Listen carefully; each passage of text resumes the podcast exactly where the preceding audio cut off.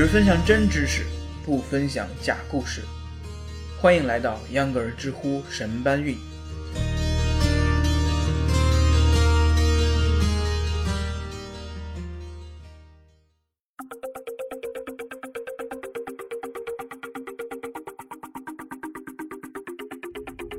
大家好，欢迎收听秧歌儿知乎神搬运。我是幻想着某一天，智能语音助理可以帮我做一切杂活的秧歌儿。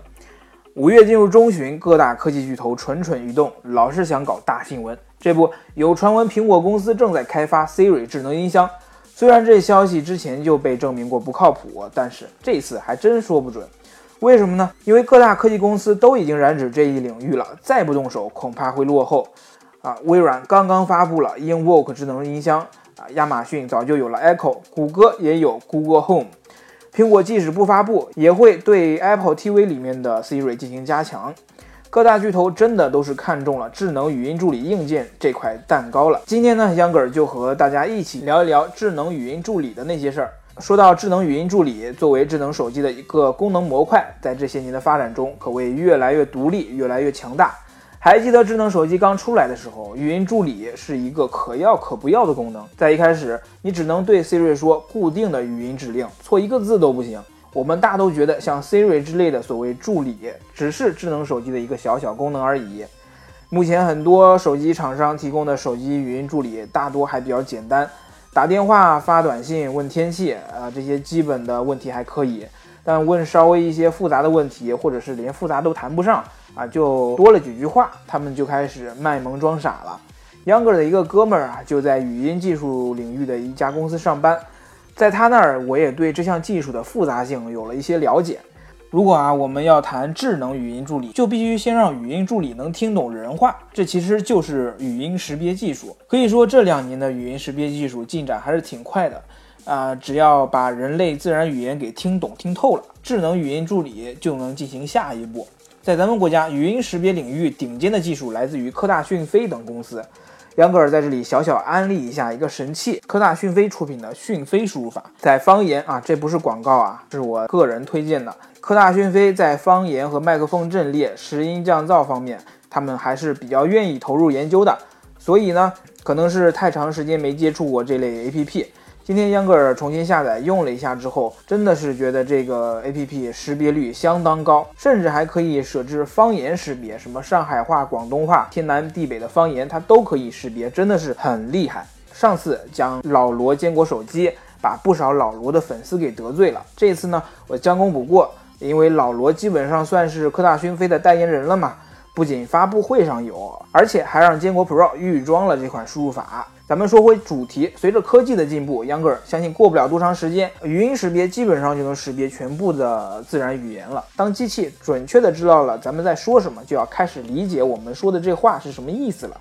这也就是所谓的语义理解。所谓智能语音助理的智能，基本上也就在这一层了。科大讯飞官方知乎账户是这么解释的：如果把语音识别本身比作成人的耳朵，那么。语音理解就是人工智能的核心大脑。杨格尔在这里岔开讲一下人工智能的三个层次，分别是运算智能、感知智能和认知智能。运算智能说起来挺暴力的，其实就是机器的优势。正如阿法狗啊，用极短的时间学习了如何下围棋，轻松打败围棋大师的背后，是自己下了或者说是运算了无数盘棋局之后得出的经验。这些其实就是机器的先天优势。第二个层面呢，叫感知智能，其实就是咱们之前说的语音识别了。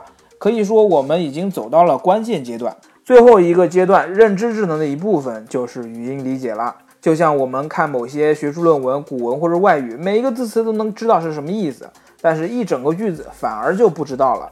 对于机器，对于机器，它能听懂说啊，诸如我要几点起床，或者是。要开车去人民广场之类的这种主谓宾简单的句子，但是如果是更复杂的，它可能就需要更高级的代码了。例如，我说我要去人民广场住宾馆，从今天开始的三个晚上，最好是价格低于每晚三百块。遇到这种情况啊，现在的语音助理是怎么处理的呢？他会把你的整个句子放在百度里面搜索，然后直接扔给你一个百度的结果网页。这第三层智能啊，虽然现在做的不咋地，秧歌相信也会在不久的将来被科技公司攻破。智能语音助理在手机上的地位不断提高，其实源于用户的一些使用场景，例如手不方便的时候，或者直接说是懒的时候吧。以前科技公司用游戏机。电视机占领客厅，现在的宅男沙发土豆们更需要张张嘴就能控制一切的语音助理，这是大势所趋。甭管现在做得好做不好，大公司们肯定是先占个坑再说。在未来，用语音控制一切的人们回想现在，就和我们现在回想当年人们用键盘手机是一样的。当年触屏手机刚出来的时候，很多厂商还给触屏下面加一个啊键盘。是因为触屏那个时候还不能多点触控，还只能用指甲或者是触控笔来触控。现在的语音助理和那个时候的触屏真的是有很多相似之处啊，正事儿干的都不太好。但是我们要对它有信心，有条件的朋友真的可以入手一个智能语音助理音箱，不管是哪个品牌的，好好体验一下。下面秧歌就给大家放一段我和微软小娜的对话，请大家感受一下语音助理的进步。现在是多么的神速！玲，你在干什么呀？听歌发呆发呆。听的什么歌呀？推荐我一首吧。我要推荐了，你不喜欢咋办？不可能不喜欢的，我喜欢所有类型的音乐。那你说我什么类型？快推荐音乐给我吧。嗯，你一般听谁的歌呀？我听周杰伦的歌。最近你上了《前世情人》，不知道是你的菜不？咦？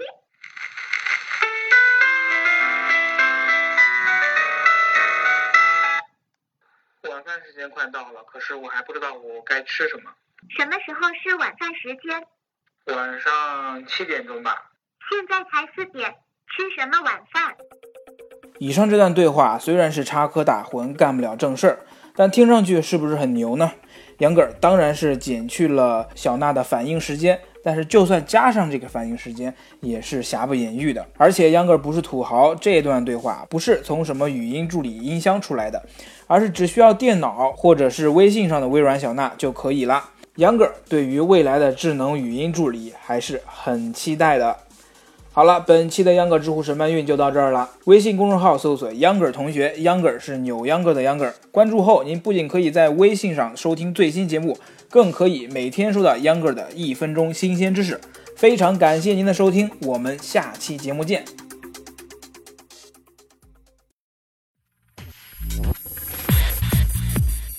上下班路上少刷微博护眼睛，多听知识长知识。秧歌知乎神搬运是秧歌电台的知识分享栏目，工作日每天更新。目前您可以在喜马拉雅平台上搜索栏目名称“知乎神搬运”进行收听、订阅、分享和评论。同时，该栏目也在苹果 iTunes 播客里面上架，欢迎关注。